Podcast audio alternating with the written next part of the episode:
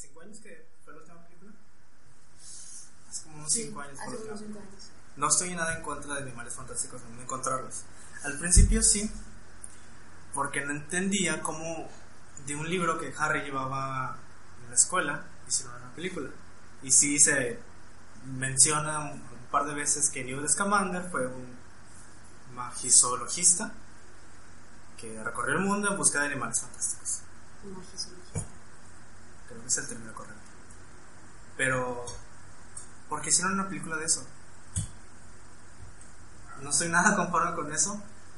Pero ya después vi la película y es puro fanservice, pero pues está bien. O sea, el 90% de la película es este vato intentando volver a meter a esa rata en su mochila. Sí. y Pero- aunque estoy muy de parte de, de- del mundo mágico, o sea, si me dicen, pero ¿por qué no pudo haber hecho esto? Ah, es que había un contrahechizo o algo así, y eso es justificación, lo entiendo. Pero ahora sí tengo que aceptar que, que es un poco extraño. la película. ¿En qué aspecto? ¿En qué aspecto es extraña la película? Pues no me gusta que me encierres así contra esta pregunta contra la pared. Pero es extraña en el sentido que no es... O sea, yo cuando me imaginaba van a hacer una película de animales fantásticos y dónde encontrarlos, de ahora en adelante animales fantásticos, este... Yo me imaginaba literalmente la historia de Newt Scamander yendo de país en país. O sea, no sé, igual no es una idea tan comercial. Y Ajá. entiendo por qué no lo hicieron así. Pero de- básicamente fueron a Estados Unidos porque ahora los gringos quieren son fanservice sobre Harry Potter y no quieren sentirse excluidos porque Harry Potter siempre fue Inglaterra. Y ahora Harry Potter es gringo.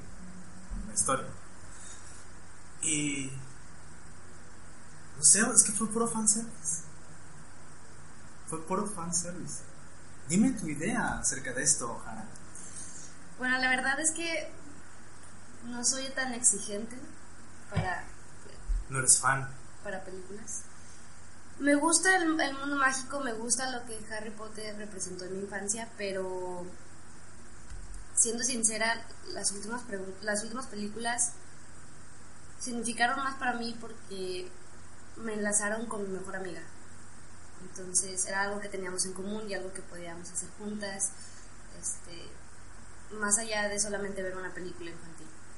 Y de hecho, ahora en noviembre vamos a ir al Potterfest, Que en noviembre no se estrena la segunda de Animales. creo que sí. Yo me sentía muy excluido en mi infancia cuando Harry Potter, porque no conocía a nadie más que le gustara Harry Potter. O sea, conocía gente que había visto Harry Potter, amigos habían visto Harry Potter, pero no conocía otro fanático. Y nunca vi ese fan, ese fanatismo de los cines cuando yo era pequeño. Ajá. Y creo que hasta vi ese fanatismo hasta la última película. O sea, que ya estaban las hordas de gente yendo a la película. Y era como que algo más normal. Pero recuerdo de ir de niño, o la penúltima, penúltima película, no ver ese fanatismo. O sea, yo jamás me relacioné con alguien con Harry- de Harry Potter o Ajá. Potterhead hasta hace 4 o 5 años, ya terminadas las películas. Sí, yo también. De, de niño, o bueno, de, de mi infancia, ¿De niño? de, de ¿Qué niña, tienes que ocultarnos? nada, nada, nada que tenga que salir en esta ocasión. De niña, eh, yo veía las películas y era muy fanática del cine, porque, siendo sincera, en esa, en esa época, mi hermano se estaba divorciando su primer matrimonio y tenía a mi sobrino, el mayor, peleando la custodia. Entonces, todos los fines de semana salía con ellos y algo en lo que podíamos hacer todos y que todos nos gustaba era ir al cine. Y por eso fue como que empezó mi amor por el cine, pero por pasar un buen momento, sin criticar una buena o mala película. Estoy con mi familia. Es que tú eres una persona maravillosa, Fran. Porque todo el resto de gente va sale de los cines enojados o encantados o criticando o creyéndose grandes sapiensas del séptimo arte. Que yo también me considero así a veces. Pero, o sea, no sé, ver una peli- ir a ver una película en tan buen modo, es que también soy yo, que soy muy amargado. Y creo que, de hecho, mis amigos siempre me decían de que, al menos yo intento ser muy crítico. Ajá. creo que sale que la gente suele detestar de mí, que soy muy crítico con esas cosas. Tengo muchos amigos que hacen arte, está esta chica que hace arte, está este chico que también hace mucho arte, y siempre me dicen, ¿qué opinas? Yo sinceramente, si me preguntan qué opinas, no les dice, ah, es maravilloso, qué hermoso que hagas, arte. Claro que no, te están pidiendo tu opinión. Ajá, pero muchos no quieren eso, o sea, buscan tu aprobación, o sea, lo que quieren ellos es que sí, que les digas, sí, eres maravilloso.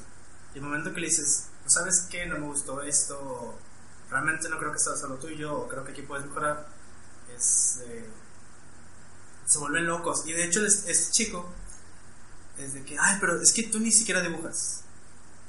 O sea, como yo no tengo esa habilidad, por defecto no puedo criticarla.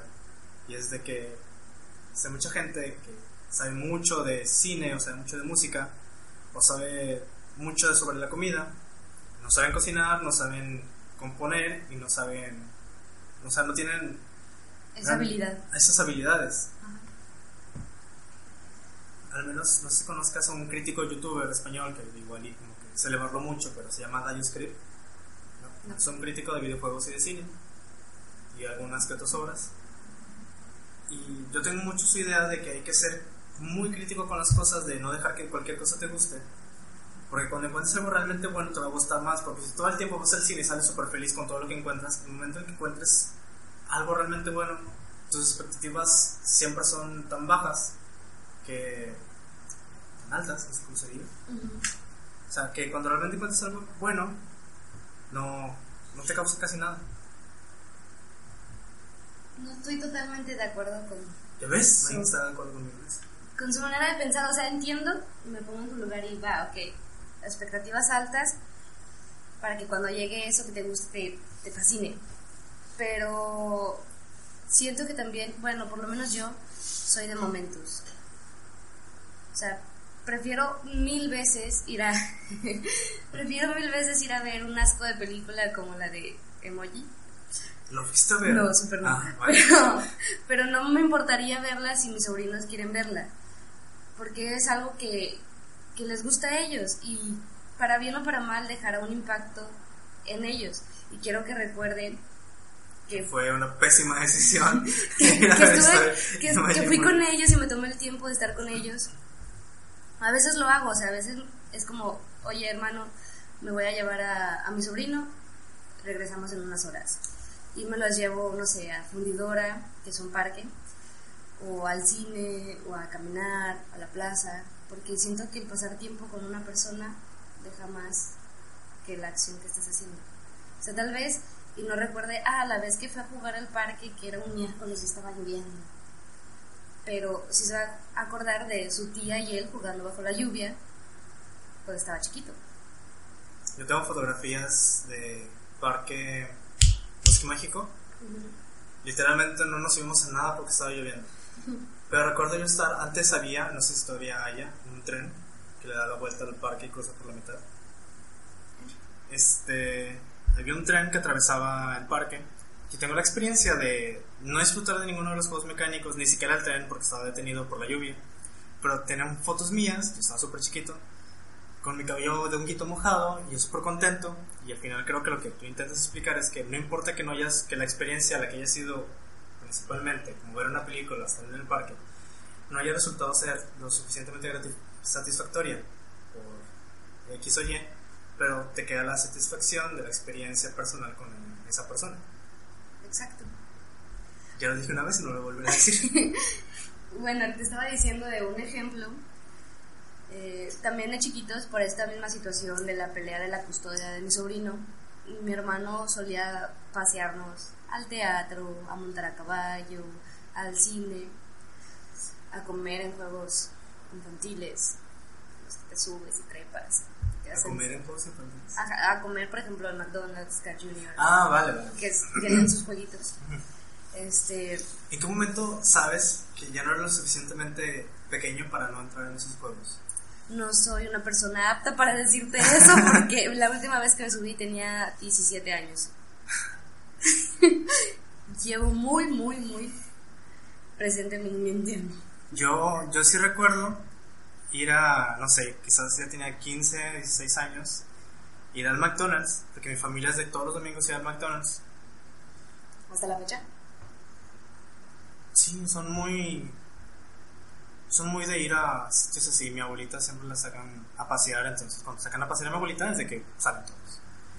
Pero ya cambiaron un poco. Ahora abrieron una plaza por San Nicolás, acá Ajá. que es por donde ellos viven. Este. Y hay un. Ya sabes, ¿no? Los restaurantes nuevos que llegan, que antes no estaban por la zona, que llegaron a esa plaza, se pusieron de moda. Entonces ya sustituyeron un poco a McDonald's. Yo recuerdo haber ido a los 14, 15 años de edad y pedir mi comida y pararme en la. Ah, Es que las áreas están como separadas, ¿no? De mesas para la gente que tiene niños y se quiere poner a vigilarlos en la parte de los juegos Sí. y las de afuera. Y pues ya era una edad que ya no nos iban a sentar ahí, se nos sentaban afuera. Entonces yo me ponía como que en la parte, en la puerta, por así decirlo, que los conecta, y mirar el, los, Los juegos, juegos. y yo de que, "Mm, veamos, ¿me puedo meter o no me puedo meter? Y era de que me quitaba los tenis, pero me daba la suficiente vergüenza para sordearme y volvérmelos a poner. Sordearme, o sea, ¿cómo puedo decir sordearme? Jugar al despistado Sí, sí. para jugar al despistado y volverme a poner los tenis e irme. Cabizbajo. O sea, nunca lo intentaste, ya grande. Ya grande, usaba la excusa de mi prima cuando ya mi prima todavía tenía edad para meterse. Ajá. De que, ah, es que lo tengo que cuidar, tengo que meterme con ella al trampolín. Claro, claro, yo también la uso hasta la fecha.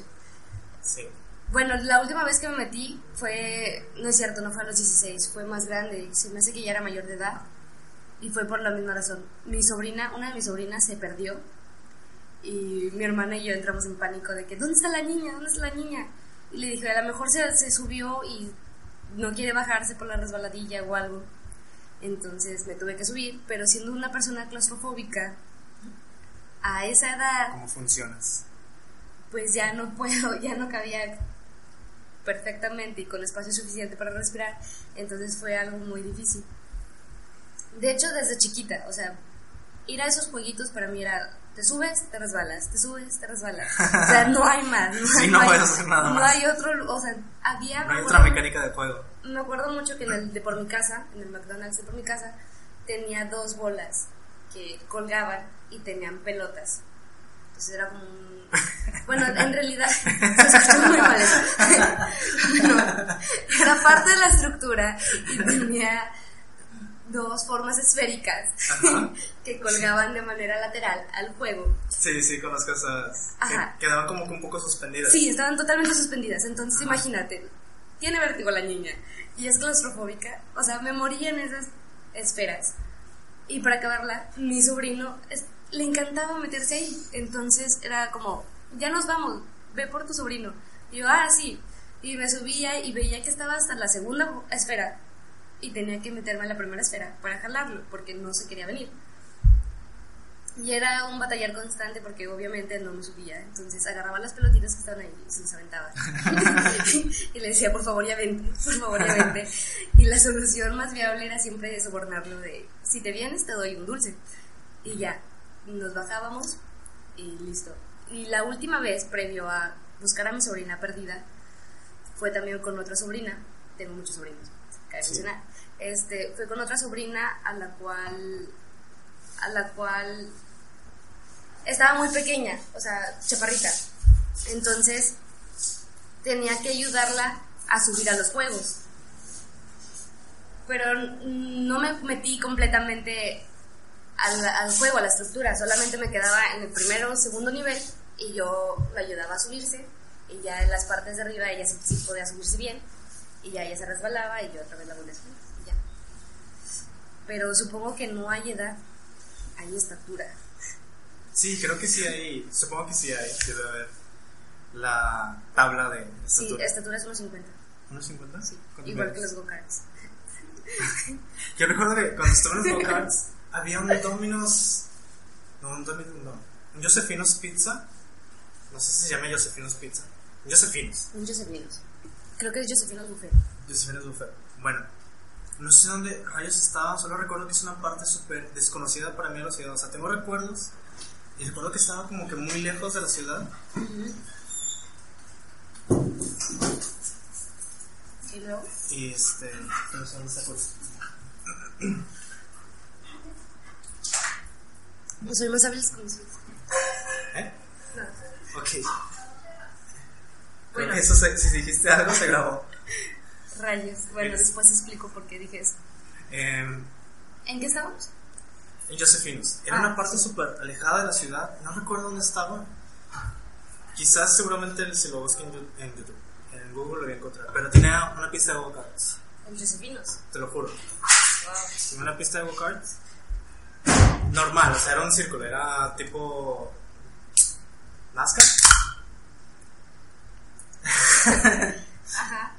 Y yo era muy pequeño, o sea, muy, muy, muy, muy pequeño. Y recuerdo subirme a go-kart, yo no sabía manejar, o sea, ni siquiera había jugado videojuegos, nada, o sea, no tenía nociones de manejar. Entonces jamás frenaba en las curvas. Pero no chocaba, o sea, no chocaba las curvas. Y era de que no manches, o sea, todos están manejando súper mal porque les estoy ganando. O sea, yo no frenaba, hacía la vuelta grande, la vuelta amplia y los rebasaba a todos. Estoy ganando, están bien mensos para conducir. La última vuelta choqué contra todos. Suele pasar, suele pasar. sí. Choqué contra todos. Y yo, no, lo siento, lo siento. Hice una pequeña carambola de como tres go-karts. Bueno, Harry Potter. Harry Potter. Volviendo. Están muy bonitas estas ¿Las cartas? cartas. ¿Nunca jugaste un videojuego de Harry Potter? Sí, para la, para la Play. No me acuerdo cuál Play, pero. Sí, jugué uno. Te da alguna enfermedad. sí. Sí, ya En- ni modo. Moriré enfermo. Yo jugué para la Play 1, era la piedra filosofal. Uy, creo que sí jugué ese. que solo decía ¿qué decía? es un encantamiento que es el único encantamiento te enseñaban como cuatro encantamientos y es el único que utilizabas ¿cuál era?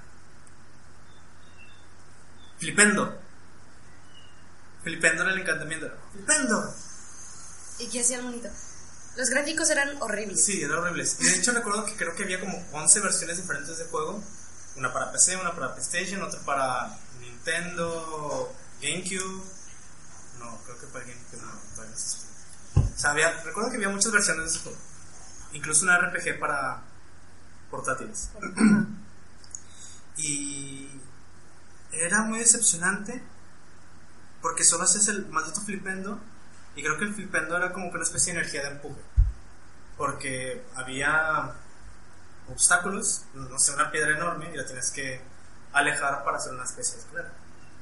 Entonces lanzabas tu flipendo Uy, sí, creo que sí, creo que también jugué ese. y ibas a la granja Weasley, Sí. si te recuerdas, y había un Bogart. Y me acuerdo de unos frijoles. Sí, los, no, eran ¿Grajeas? grajeas de todos los sabores, tienes Sí. que las... Sí, creo que sí fue ese mismo. Sí, no me lo acabé, jamás de, de mi vida me acabé un videojuego cuando era niña. Yo tampoco y en mi vida adulta no he jugado videojuegos. Yo tengo una PlayStation 4 hace casi un año y tengo, he tenido como cuatro videojuegos y creo que solo me he acabado GTA dos veces. Yo dejé mi vida de videojuegos como a los 15. Claro, tenía mi Play 2, pero ya no jugaba con ella. Y la vendí para comprarle el- un regalo de Navidad a mi sobrino, ¿Qué regalo? un Xbox. Él quería un Xbox, entonces... ¿El Xbox clásico o No, el 360. el 360. Este, y a mí ya me habían comprado mi regalo de Navidad. ¿Y fue un videojuego para la Play? No, no, no, fue un celular. Entonces, mi hermano se la estaba viendo difíciles para comprarle el regalo a mi sobrino y le dije, ¿sabes qué? Pues yo no juego con, con, el- con la Play, te la doy, véndela y pues completa el videojuego. La, la consola y el videojuego y ya. Entonces ahí como que murió totalmente mi vida y los videojuegos. Qué triste, la PlayStation 2 fue una gran consola. Sí, ahora lo sé. Sí, creo de hecho es la consola más vendida y con más videojuegos que ha tenido. Ah, qué triste. Por el momento solamente cuento con un DS. Eh, ya puedes sacar partido. ¿Has jugado Pokémon? Sí.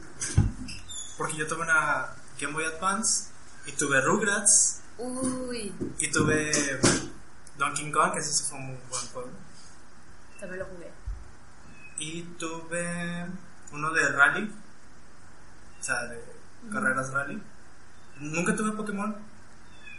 Yo de que ahora que soy un adulto, O intento de. tengo un intento adulto, no entiendo por qué Nunca nunca tuve Pokémon. Yo jugué Pokémon a la versión antigua. ¿El Blue? No, oh. tengo una prima súper fanática hasta la fecha. Y era un martirio para mí ir a su casa y que me dijera, ¿quieres jugar Pokémon? Porque era horas, horas, y no te miento. Me ponía la lista de todos los Pokémon que había en ese momento, que eran los 150, los clásicos. Y era, ¿cuáles vas a querer tú? Y yo, ah, bueno, este, este, este y este. No me acuerdo cuántos podía elegir. Y luego ella me decía, bueno, cada Pokémon tiene estos ataques y estas defensas, vas a elegir, apréndetelas. Y jugábamos como en la caricatura, o sea, teníamos que ir por toda la casa y poníamos objetos que eran Pokémon que nos estábamos encontrando Qué divertido. y teníamos que atacarlos, pero nunca fui tan fanática de la caricatura, entonces yo siempre llevaba una hoja de libreta con los que yo había elegido y sus ataques para que no se me olvidaran. Ajá. Porque cuando me tocaba pelear contra ella, si no me lo sabía bien, era como que, no, te equivocaste, yo te gané. Y yo, "Ah, ok, está bien, ya me ganaste. Suena divertido. Eso es jugar Pokémon bien. Nada, no tanto. Bueno, Ojara. Elaya Bueno, me presento, soy Elaya. y yo, Jara. Y juntos somos. Porque sí sabes cómo se llama nuestro programa, ¿verdad? Claro que sé, pero me encantaría que tú lo dijeras. Pero tú tienes más bonita voz que yo. No importa, fue tu idea. Pero tú la secundaste. Y de Exacto. hecho tú al final escogiste el nombre, porque yo tiré la lista de opciones de los nombres. Pero es que quiero que tú lo digas, hazlo. Y hasta te dije qué significaba y dónde venía. Ajá. Hazlo. Y sé que, sé que lo recuerdas. Y Claro no se que- vale buscar en WhatsApp. Claro que lo recuerdo, solamente confirmaré. y si estoy en lo correcto. No te Anda, sonrojes. anda, dilo, dilo. No puedes ver que estoy sonrojada, está, está muy oscuro aquí. Tienes la luz del teléfono en la cara. Oh, rayos. Es el rasguño. Se llama Noctiva. Noctiva. Noctiva. Porque lleva acento la I y la G no se pronuncia. ¿Y qué significa? ¿Tampoco te acuerdas de eso? Sí, sí me acuerdo, pero dilo. Ya, yo dije el nombre y qué significa. No, dilo. Viene de la palabra noctivago. Ajá. Es una palabra en español que supongo que se descompone en nocturno y vago. Nocturno supongo que debe ser latín y vago también, porque, Pues latín. porque es latín. Si es griego, no es cierto, es mentira. Wikipedia miente. Y pues, básicamente viene del el concepto de vago nocturno, porque este programa se. o este intento de programa, o este piloto, es de. por la idea de que se escuche en la noche, algo tranquilo, que no requieras. que sea una práctica orgánica, Orgánica. orgánica en el sentido. no químico, gracias, gracias. en el sentido no químico, porque no causa Conflictos. conflictos a algunas personas. Y ahora mi programa de grabación de voz está haciendo algo raro, pero lo voy a dejar estar. que Tú- fluya. Sí, que fluya. Literalmente. Y pues eso. Esa es la idea principal. De que es un programa que se escuche tranquilamente, que, que no cause muchos enojos, porque al menos yo soy muy fan. ¡Lo saqué! Qué bueno que no tenemos la cámara encendida. Perfecto. Hubiera sido muy tierno de ver. Fue tierno de ver. Que alguien saque un trozo de metal de su vida. este. Al menos yo soy muy fan de los podcasts. Mucho de. De, de política y cosas así. Y siempre que termino de escuchar esos programas, termino muy enojado. Entonces, yo siempre he creído que si sabes de política, eres una persona muy amargada porque no puedes saber de política y ser feliz. Es imposible. Entonces, mi idea junto con la ayuda de Ojara, es hacer un programa que se disfrute, que, que no te haga enojar principalmente, Te relaje. que escuches a un par de personas hablar de temas que no van a seguir. Porque, para que no parezca, tenemos un libreto del cual hemos ignorado rotundamente. Tanto en temas como en tiempos. No, el tiempo vamos bien. Claro que no. Creo que sí, terminaba a las 2.20, a las Ah, 8.25. Vamos dentro por un minuto. Y este. Algo que sí. Espero que hayan entendido algo sobre Harry Potter porque le dedicamos 30 minutos. Ajá, eh, si no se dieron cuenta de que estábamos hablando era sobre Harry Potter y su influencia en la, influencia en la cultura pop, su merchandising y, y hacia dónde ha ido, de dónde viene la saga y, y por qué J.K. Rowling está maravillosa. Y aunque no lo quieran creer no lo quieran entender y se resisten a aceptarlo, el príncipe mestizo es canon. Acéptenlo. Sé que es una mierda, pero es canon. El príncipe mestizo es la última obra sobre el mundo de Harry Potter. Habla sobre el hijo de Harry Potter y sus problemas, y sobre los problemas de Harry Potter al tener un hijo rebelde. Porque Bendito Dios que me lo explicas. A ver, sigue. el príncipe mestizo, aunque ya no estemos en tiempo, este, es una obra de teatro, no es un libro. Y estuvo supervisado por J.K. Rowling, la escritora de Harry Potter. Pero fue escrita por dos drama- dramaturgos. John Shirley, creo, el primero, el principal, y otro que de- completamente no recuerdo. Es una obra que habla sobre, creo que 10 años después, o algo así, de la última película, 8 o 9 años después, en fin, cuando el hijo menor de Potter, de Harry, ya va a entrar a Hogwarts. Y ya ves que en la última escena de la película hablan de que, papá, ¿y qué pasa si me meten a Slytherin? Y Harry le dice, pues Slytherin habrá ganado, habrá ganado un gran mago. Ajá. Y así termina la película y todos felices, una escena muy necesaria con un CGI bastante extraño. O sea, me quitó muchas ganas de ver cómo se vería, vería, vería, vería este, Muy bien. Emma Watson en 10 años. Sí, sí. Sí, se ve muy fea en esa película. Se ve vieja. Y Emma Watson es. La mujer más hermosa del mundo. Sí. Ya tenemos sus notes. Em, Claro que no. sí, las tenemos. Em, No los veré ok.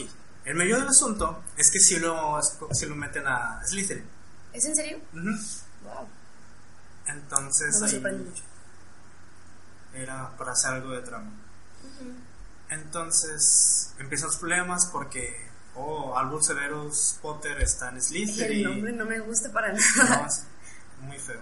O sea, pudo haber sido Sirius. Sirius. Sirius. Sirius hubiese sido genial. Sí. o sea, De hecho, Harry Potter representó un gran problema para mí porque siempre he querido tenerle, ponerle nombres de estrellas a mis hijas. Por eso tengo una constelación tatuada en mi mano.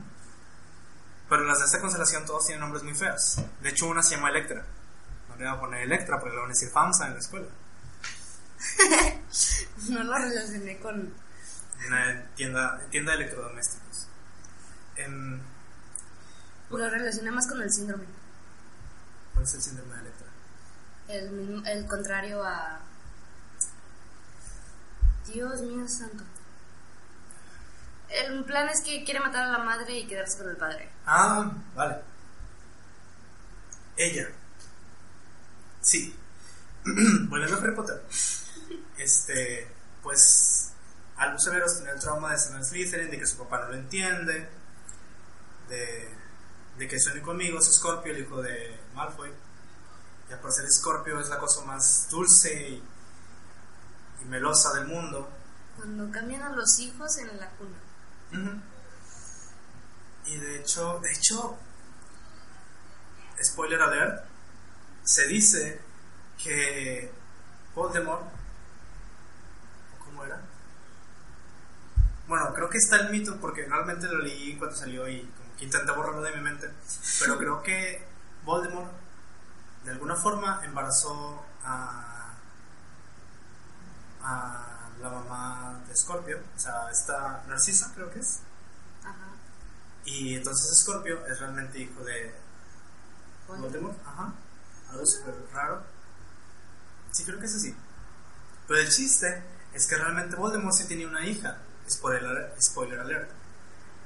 Y la hija sale en el libro. O sea, ¿Con quién tuvo la hija? con Bellatrix Lestrange. Supuestamente cuando estaba esa un poco antes de la batalla de Hogwarts ella había parido a, a esta niña. Pero en las películas y en los libros jamás la ves con una barriga de 8 o 9 meses. No a todas se le hace la barriga. Pero es Bellatrix Strange, usa corsets.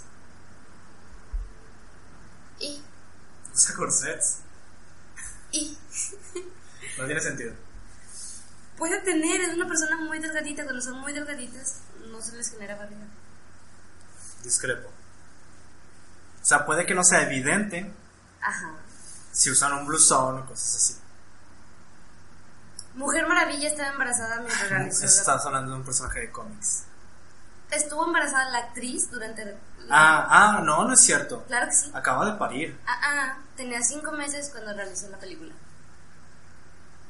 Mm. Sigo discrepándolo. Amo a esa mujer, super de Estás vida. hablando de Hollywood. Algún efecto especial de por medio tuvo que haber habido. Estás hablando del mundo mágico. Sí, pero o sea, Mm, mm. intentas, intentas creer que el mundo México es dentro de alguna forma y lógica real. Que a los magos se les hace barriga. Y en una película, o sea, no me quiero joder, a los magos también a los magos también se les hace barriga cuando se embarazan. y estás hablando de una película que seguramente si la actriz está embarazada hubieran querido ocultarlo. Porque no hubiera tenido sentido que de repente los fans enseñen a, a Oh, Wonder sí. Woman embarazada. Bueno, tienes un punto. No, no tengo un punto. En empate. Tengo razón. En empate. Ok, ya pasó. Ya pasó el tema. El chiste es que el libreto de, de la obra, porque si quieres ver la obra tienes que ir a Inglaterra, es horrible. Sí. Está muy mal escrito. Está horrible. O sea, ¿no vale la pena ir a Inglaterra a ver la obra? No. Qué hecho, bueno que me yo- dices. Yo quería ir a verla. de avión. Ujú, Yo quería ir a verla, sí. Pero obviamente primero compré el libreto. Y Chico precavido del Ajá, está muy, muy fea. Y si hubiera, si no se hubiera considerado canon, o si no hubiera estado supervisada por JK, me hubiera importado muy poco. Pero el chiste es que JK dice todo lo que hizo ese libreto es real. Entra dentro del mundo de Harry Potter. Y eso es lo que le jodió a muchos. Vaya, vaya. Bueno. Y dime, Laia, aparte de los ruidos tan hermosos de la perra de Rumi, ¿de qué otra cosa te gustaría hablar?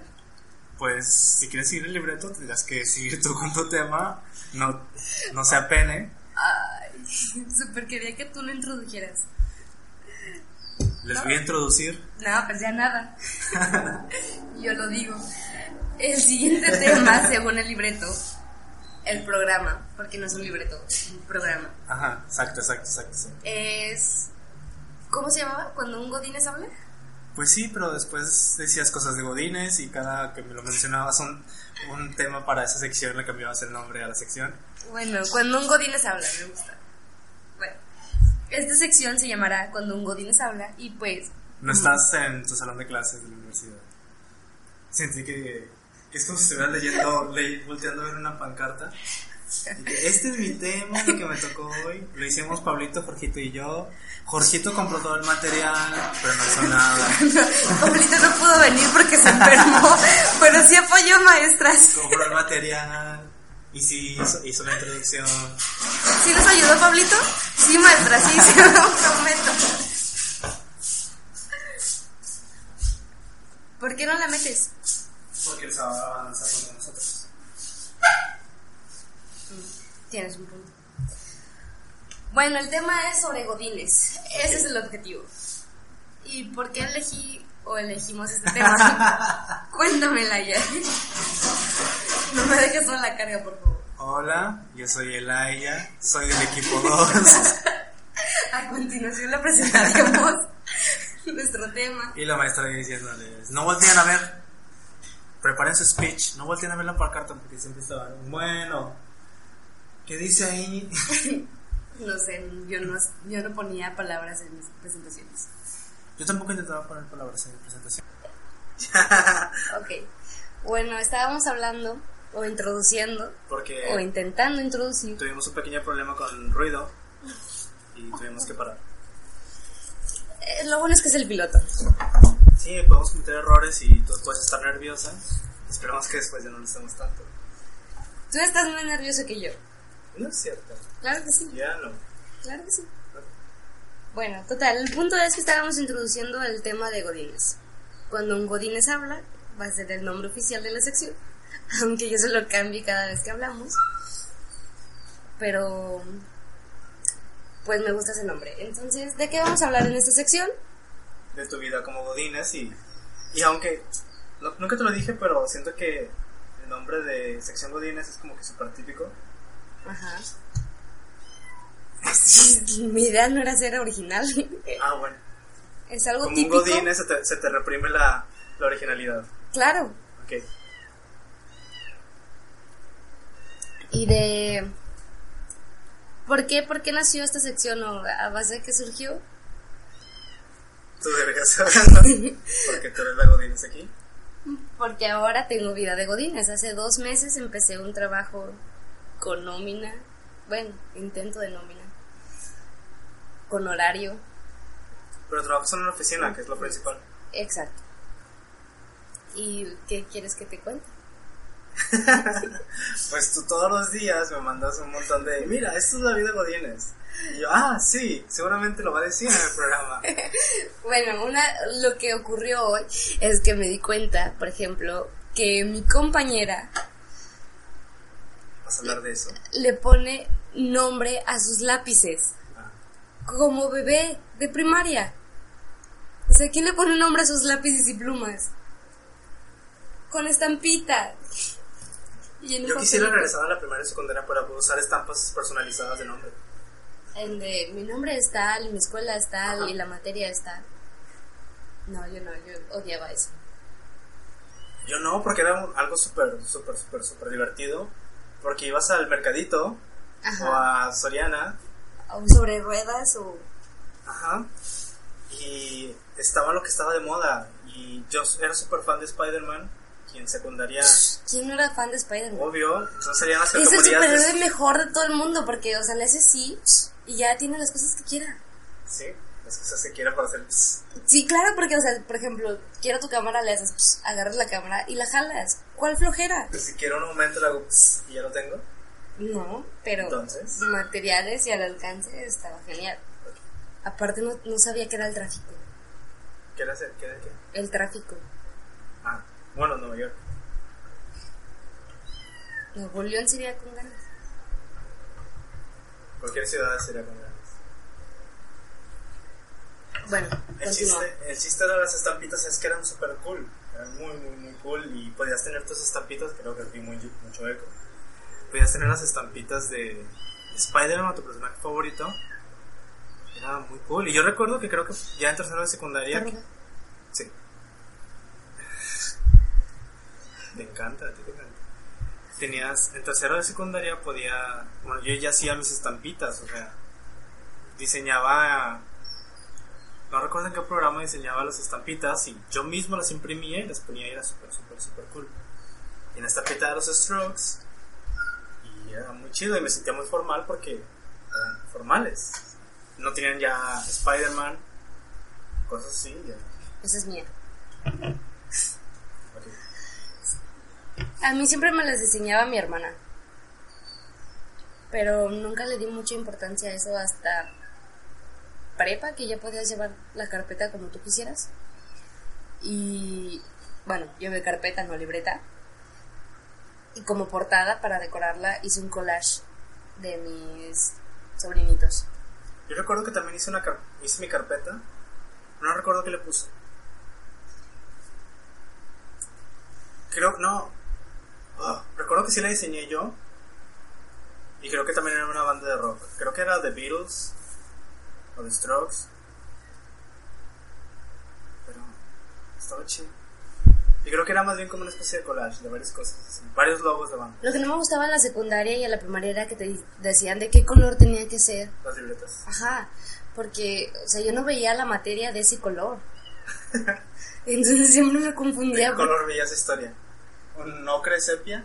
No, un gris. la historia no me gusta. Por ejemplo, las matemáticas las veía rojas. Yo las veo naranjas. Sí. Español es azul. Español. Español la veo blanca. Artes la veo blanca. No, antes las veo rosa, rosa crema. Rosa pastel, perdón. Porque te puedes expresar, tienes nada para expresarte. Un lienzo en Bueno, blanco. quizás arte la veía como una pintura en sí.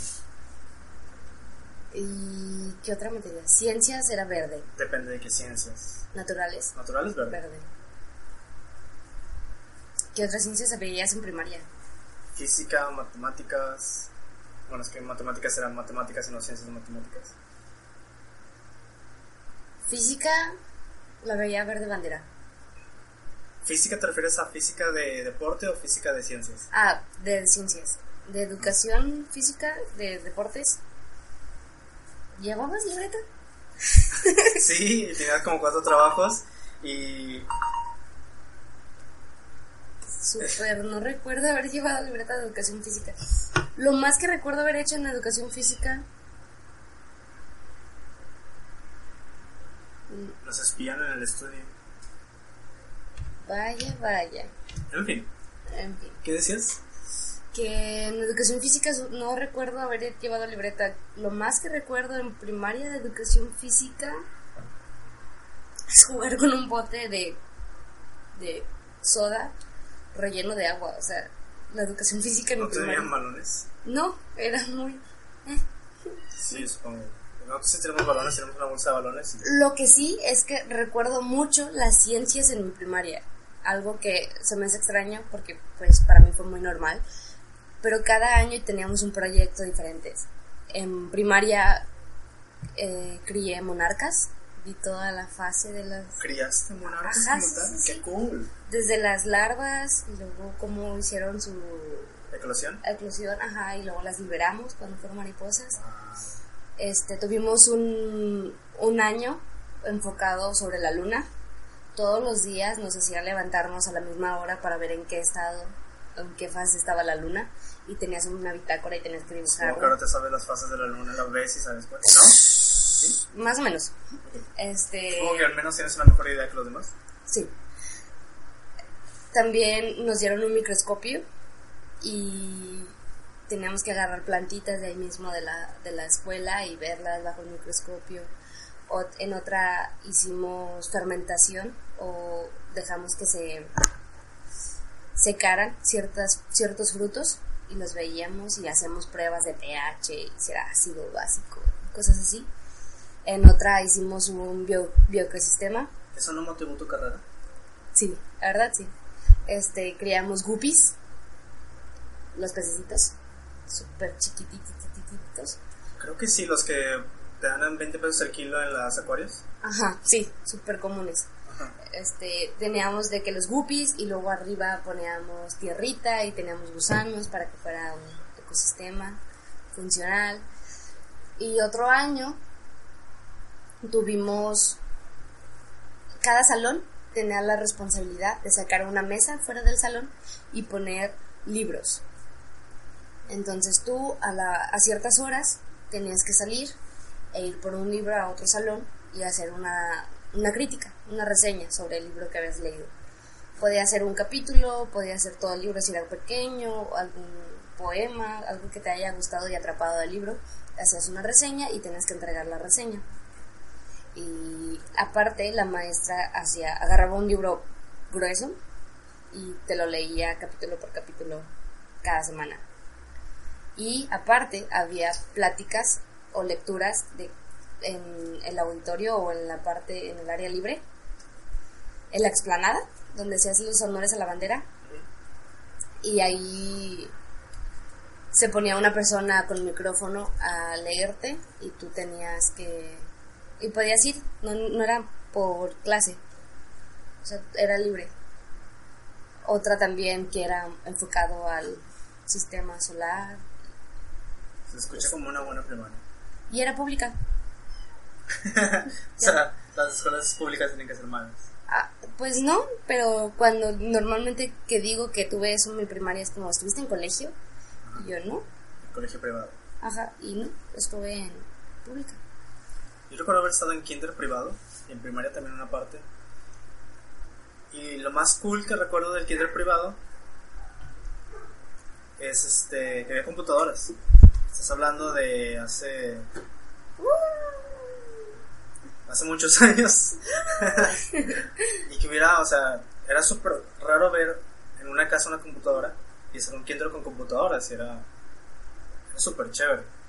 Ya después lo demás fue de, en caída libre. Eh, peor a terrible.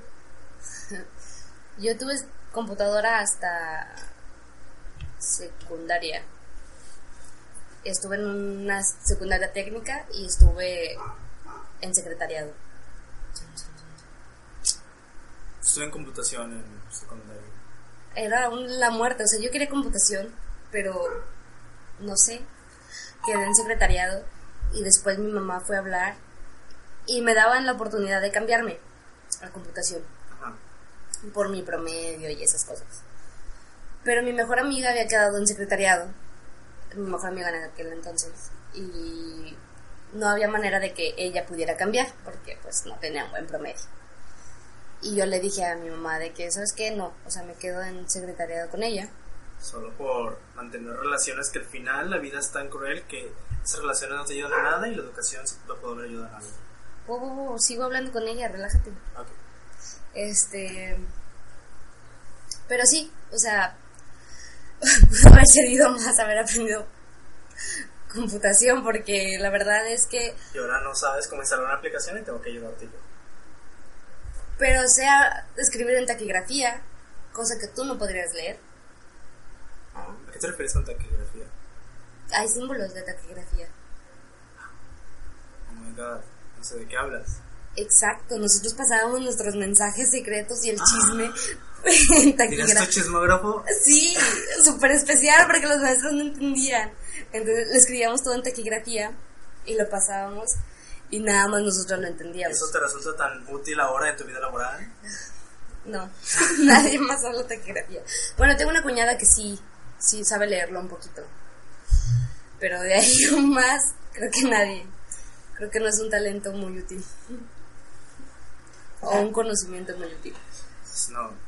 Pero volviendo, creo que esto de tener un, un temario no va a funcionar, porque estábamos hablando sobre Godines y la vida de Godines. Pero pues es tu vida antes, es lo que te ha llevado a ser un Godines. Bueno, sí, eso sí. Lo padre y... Lo padre de ser Godines es el horario. Oh, sí, horario de oficinas. Bueno, no, para mí no. Solo respeto el que te vayas temprano a tu casa. Yo lo que más me agrada es que no tienes tarea. Bueno, o, sea, no tienes algo que hacer en tu casa con respecto a tu oficina. O por lo menos en mi caso no. Porque sí pasa. Sí, sí, sí, sí puede llegar a pasar, pero en mi caso no. Entonces, eso es lo que más amo. Cuando estaba en la lección de carreras y todo este rollo de prepa, de qué quieres dedicarte, en qué eres bueno y todo, eh, yo quería eso, ser godines. Yo sé, yo sé, no mucha gente también depende del concepto de godines que tienes, porque ser godines, hasta el godines exitoso y puedes empezar desde el godines que su jefe lo apulea con por mi, mi definición de godines es trabajar en una oficina, tener un horario, salir del horario y no tenerme que preocupar del trabajo hasta el día siguiente. Sin importar que en mi, en mi trabajo mi jefe me esté friegue y friegue con las cosas o... Lo que te gusta es poder separar tu vida. Ajá, mi vida personal de mi vida laboral. Y decidí esto, todavía me acuerdo muy claro del momento, cuando íbamos en, un, en el carro, íbamos de viaje a, a una presa y yo tenía cargando a mi sobrinito de, en ese momento tenía 4 o 5 años lo llevaba en mis brazos e íbamos viendo, estábamos pasando por un paisaje muy bonito de naranjos y me dije que mi vida personal iba a ser más importante que mi vida tanto académica como laboral. O sea, mi familia primer plano siempre. Que no quería llegar al trabajo, del trabajo cansada y no darle el tiempo a mis hijos o a mi familia. ¿Quieres tener hijos? Quiero tener hijos. Quiero tres y sé que voy a tener tres. No me importa cómo, si son adoptados, si son propios, pero voy a tener tres. Este, me encantaría, eso ya es, no importa tanto, pero me encantaría que fueran dos del mismo sexo y otro distinto. Yo quisiera que fueran puras mujeres. Sí y no, porque fíjate que tuve una amiga, esta amiga hablando de la primaria, que le pasó justo eso. Ella era la del medio. Y te das cuenta que la persona del medio no lleva una vida tan, tan ideal. Porque la mayor es la mayor y es la que mamá y papá disfrutaron primero, es la que hubo más comunicación, es con la que se apoyan mucho los padres y la menor es la más consentida, es la mimada, la bebé, no la toquen. Pero eso no es problema de los hijos, es problema de los padres. Exacto. Entonces, yo sé que tendría ese problema. Por lo tanto, es dos del mismo sexo y uno diferente para que sea, supongamos, dos niñas y un niño para que sea mi niño, mi hombre, y mi niña grande y mi niña chiquita. ¿Entiendes? Sí. Porque siento que se trata diferente. Por lo menos en mi caso, la relación de mis padres con cada uno de mis hermanos ha sido diferente. Y los que más han sufrido o los que son más despegados son los del medio. Eso se trata Malcolm. Ujú. Y eso se trata mal. De hecho, Malcolm, pues sí, sí, sí tiene esos pelos. Y, y yo siempre batallé mucho en entender lo de Malcolm del medio porque no es el del medio. No es el, no es el del medio, Hasta casi al final. ajá, hasta que tienen a Jamie. Pero es que no, es que si tomas cuenta los padres y no sé qué, y, pero como Riz no está en la casa, entonces no cuenta y te empiezan a decir de que acomodártelo para que sea del medio. No, o sea, no, no es del medio. Ajá. En mi casa tampoco hay uno del medio porque somos cuatro, dos hombres y dos mujeres. Los hombres son los mayores y las mujeres las chicas. Pero sí hubo uno en el del medio, que fue mi hermana. ¿Por qué? Porque mi hermano, el más chico de los varones, salió de casa muy pronto. Salió a los 17, 18 años y nos quedamos nosotros tres, el mayor, mi hermana y yo. Y mi hermana me tocó la desgracia o la fortuna, no lo sé, de crecer mientras ella estaba en la adolescencia y mi, y mi mamá estaba en la menopausia. Jamás quisieras ver a dos mujeres en esas etapas juntas. Entonces yo vivía en un campo minado de no hagas esto porque una de las dos se va a enojar o haz lo otro porque una de las dos se va a enojar. Todos los días me acuerdo que yo hacía el quehacer, tenía 10, máximo 12, y yo lavaba los trastes, barría, trapeaba, porque eran las cosas que le tocaban hacer a mi hermana. Y yo quería paz en la casa, de que llegara mi mamá y no se enojara Porque no habían hecho porque no habían hecho las cosas. Entonces yo le decía de que no, sí, mi hermana limpió todo, mi hermana dejó todo limpio, ma, yo no fui. Este, y que las cosas fluyeran y estuvieran bien. Y por eso es que quiero solamente tres, dos niñas y un niño, o dos niños y una niña, para que cada quien tenga como que su propio lugar.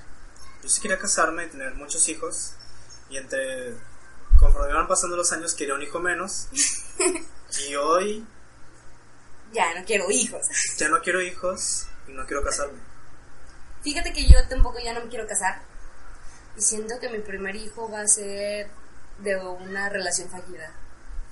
O sea, siento que de O sea, verdad. estás lo- planeando que tu primera relación falle. Sí. Ya lo has conseguido. ni, ni para eso sirvo. No, pero te, o sea, no sé. Es que las relaciones han fallado tan tan fuertemente en mi familia que siento que la mía también va a fallar. Sí, lo mismo. Este, pues te digo, mi hermano se divorció con de su primer matrimonio, mi otro hermano eh, se está en planes, o bueno, él no lo sabe, espero que no escuche esto, pero mi cuñada quiere pedirle el divorcio. Este, Entonces no podemos decirle, pasarle el link a tu familia sobre esto. no, todavía no. Yo les mantendré informados si esto pasa o no pasa. Wow, premisa. Justo hoy mi abuela me dijo, ya les conté mis planes de que Les conté ya hace como dos, tres semanas que ya había terminado con esta chica. Ajá. Y hoy me dijo, mm, me dijo, no se acuerda que tienes suegra, no sé qué, yo de que ya te había dicho abuela que ya la había terminado. Y ahora intentas como que hacerte de que lo habías olvidado para volverme a meter a mí en líos, pero no. Bueno, y hoy justo me dijo de que, ah, le conté mis planes de irme a Canadá, Ajá. de hacer mi vida allá y todo eso. Y me dijo, sí, está bien, pues, suena bien. Este, usa tus puntos a la vivienda aquí, no te olvides, ya te vas. ¿A la vivienda? Ajá, con la vi- Ah. Usa tu ahorro a la vivienda aquí y ya te vas. Está bien. Este, y me dijo, "Y si te vas a casar, que sea por bienes separados, porque no sabes lo desgraciadas que son las mujeres ahora. O sea, mi abuela me dijo eso. Y sí, es una abuela, es una abuela, o sea, ella viene de otros tiempos. Educada a la antigua. Ajá, y ahora ve las, cómo son las cosas ahora. Y parte de aquellos tiempos era de que la responsabilidad de mantener a la familia unida era la mujer. El hombre solo se encargaba de llevar dinero y, y sostener a la familia. Y la mujer se encargaba de mantener a la familia unida, educar a los hijos todo eso. Y darle comodidades al hombre. Ajá. Y ahora que ya ve que pues, la mujer está ganando Igualdad, independencia, bla, bla. que el feminismo de tercera ola es algo que yo detesto. O sea, acepto la independencia de la mujer y sus derechos. A veces. A soy muy veces, machista, soy muy machista. No, Creo es que que está- también se pasan.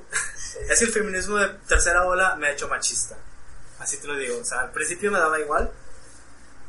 Este, pero ahora el feminismo de tercera ola que se está viviendo. Por ejemplo, una cosa que me choca demasiado es el transporte público. En el transporte público, que se sube una mujer y solamente los hombres son los que tienen que darle el asiento.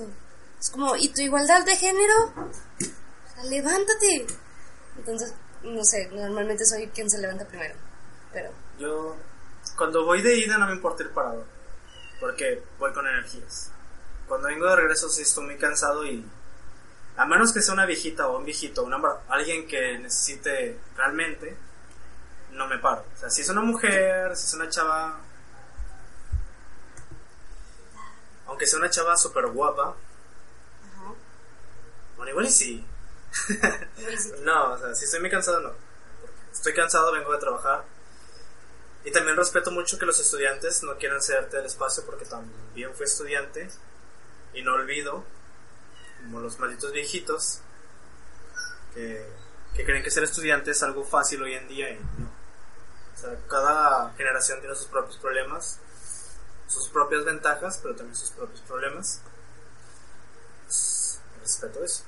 Yo no cedo el lugar si llevo la mochila muy cargada o muchas cosas.